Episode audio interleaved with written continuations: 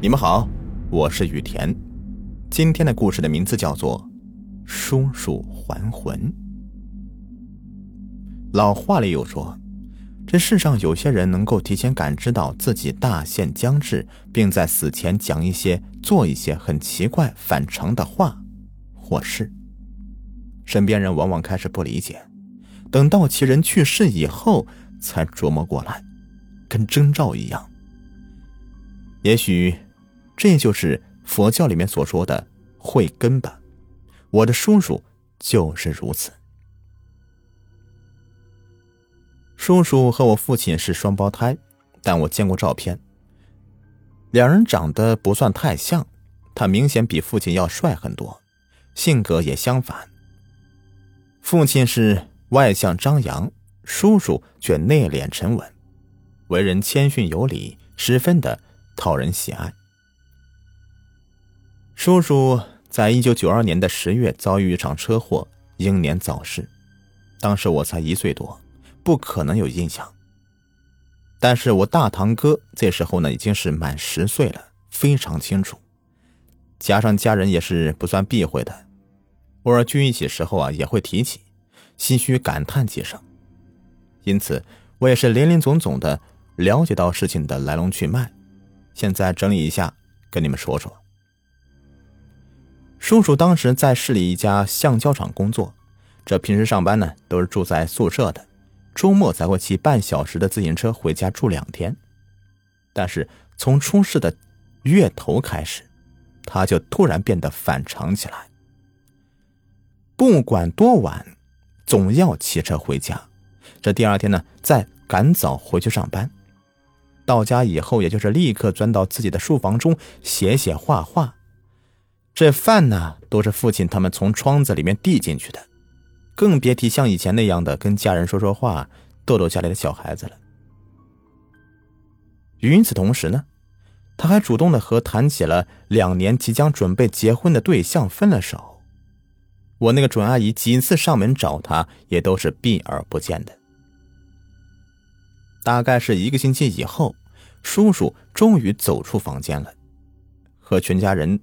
都开心的吃了一顿晚饭，饭后也就没有回房间，而是找我的父亲和他几个哥哥聊天，就聊到几个伯伯都嫌烦了，笑着跟他回去睡觉。以后，他居然又跑到爷爷奶奶的房间，一聊就聊到了半夜。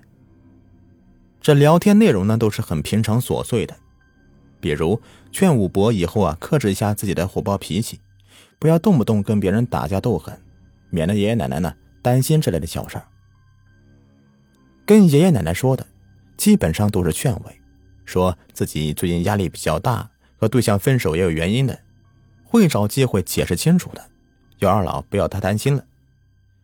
唯独跟我父亲说的有些不一样，这按照我父亲的原话，就是说了一大堆胡话，大意是我们家一直都是老幺养老的，而他呢和我父亲都是最小的。理应是共同养老，但这人呢，人世无常。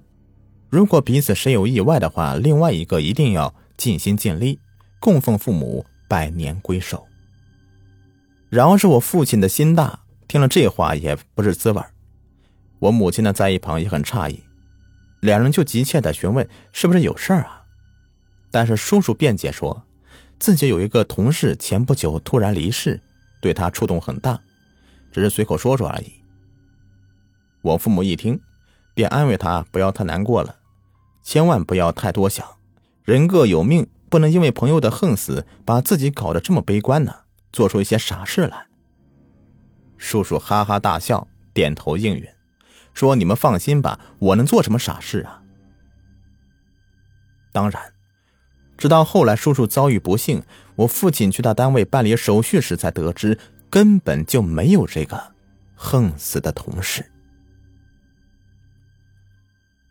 这聊天之后的第二天，叔叔从市里买回来很多的鞋子、衣服和玩具，挨个送给几位哥哥嫂子以及我们几个侄儿。奶奶当时都格外的心疼，说又不是过年又不过节的，花这些冤枉钱干啥呀？叔叔就陪着笑，说自己平时又不怎么花钱，跟家人买点东西怎么了？说罢，又像小孩子一样的扮鬼脸，把剩下钱和存折交给了奶奶，说：“既然您觉得我花钱了，那您就替我收好吧。”然后啊，跟家人说：“今天我上夜班，饭不吃了，得赶回单位。”于是就推着自行车，万分开心的走了。我家呢，到现在仍旧住的那种二十年前的老房子，前排平房，后面呢是一栋三层的小楼，占地两百多平，整体是坐北朝南的。爷爷奶奶呢，就住在一楼离平房大门最近的北面房间。当天叔叔走后不久，家人吃过晚饭，便洗澡回房休息。乡下人呢？向来有个习惯，就是晚上早睡。我奶奶是那种睡眠很浅，一点轻微的小动静就容易被弄醒的人。那天夜里面刚转钟，她就被一阵声音给吵醒了。奶奶告诉我，她先是听到大门外传过来脚步声，然后像是有人拿着一串钥匙正在翻找，接着便是钥匙插进锁孔。扭动的声音。起初他并不在意，以为是武伯又在外面喝酒才回来。那天武伯也刚好不在家，但是没过一会儿，就开始感觉不对劲儿了，因为门一直没有被打开，而且门外的人也不叫喊，只是不停的换着钥匙在试。奶奶急忙的摇醒爷爷。叫他快点起来去看看，门口好像有人。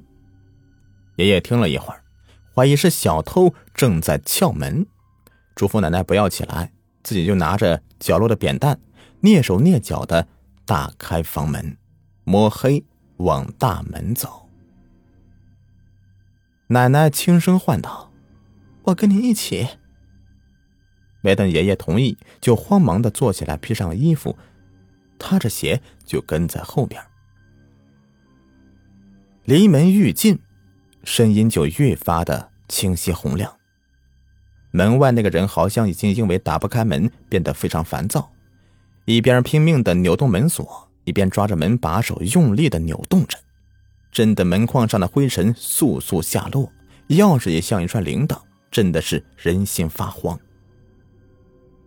爷爷用身体抵住大门，轻轻的去扭门栓。在感觉扭到头时，猛地将门拉开。门外空无一人。他以为是小偷事先察觉了，怕是正在逃跑，拖着扁担就硬冲出去，却看到整条街上别说是人影了，就连流浪猫狗也没有一只，不由得一怔，心下正犯嘀咕呢，就突然看到站在门口的奶奶全身哆嗦，指着地下。半天说不出话来，爷爷连忙的低头查看，却看到刚铺的水泥地面上一排血色脚印，从街旁一直到自家门口，而旁边一大滩的淋漓鲜血正在顺着排水槽淅淅沥沥的往下滴，门上到处都是沾满鲜血的手掌印。后来的事呢，奶奶就讲的让我觉得诧异了。先是四伯和五伯平白无故受了冤枉，爷爷觉得肯定是他们又在外面惹事了，别人故意报复的，专门搞这些东西过来吓唬家人，当即就教训他们两个，让他们连夜把血迹处理掉。结果呀，一行人回到门口时，却发现门外是干干净净的，一点痕迹都没有。四伯连声抱怨爷爷奶奶眼花了，这半夜没事瞎折腾，气得爷爷是跳着脚骂他混蛋。这倒是五伯觉得这事儿不太像是假的，打算后半夜就抱着被子守在门口，他要看看到底是谁这么大的胆子，这一守啊，就连着守了两天，但都再也没有任何动静。这第三天一早。刚睡醒，打开大门的武伯就接到了一个叔叔的噩耗。来报信的是镇上的住户，他才从市里卖货回来，路上发现到处张贴告示，写的是有人出车祸死了。警察确定不了身份，只能寻求家属认尸。内容里还刊登一张黑白的模糊的照片，这分明就是我叔叔。在之后的事啊，我也就不用多说了。家人悲痛欲绝的处理完后事，我的叔叔，也就是我的父亲的双胞胎的弟弟，就这么突然的离世了。不过有些细节呢，最后得一并的跟你们说一下。一个呢是后来才知道的，车祸其实就是发生在叔叔当天离开回市区的路上，因为当时的通讯不便。叔叔身上呢又没有任何的证明身份的证件，根本联系不到家人，只能在殡仪馆里面放了三天，等待报案或者认尸。而爷爷奶奶坚信那天半夜的怪事儿，正是刚出意外的叔叔趁着魂魄还未失去意识，特意回来还魂，想告诉家人自己的不幸。第二个是叔叔的死状很惨。他的后脑勺完全被车轮压碎了，全身都是凝固的鲜血和脑浆子，脸上也被磨掉了一大块皮。让当时赶过去认识的武伯还有父亲心疼的是嚎啕大哭，而且叔叔，他的眼睛一直都是睁着的，不是微睁，就是那种瞪着眼睛的那种，直勾勾的盯着天。但就在我父亲和武伯看到他时，突然自己合上了。老幺，咱们回家吧。父亲哽咽的说道。但也许正是这句话，叔叔真的回家了。好了，这就是今天的故事，感谢你们的收听。喜欢的话，别忘了点击我的订阅、收藏和关注啊。下期再见，拜拜。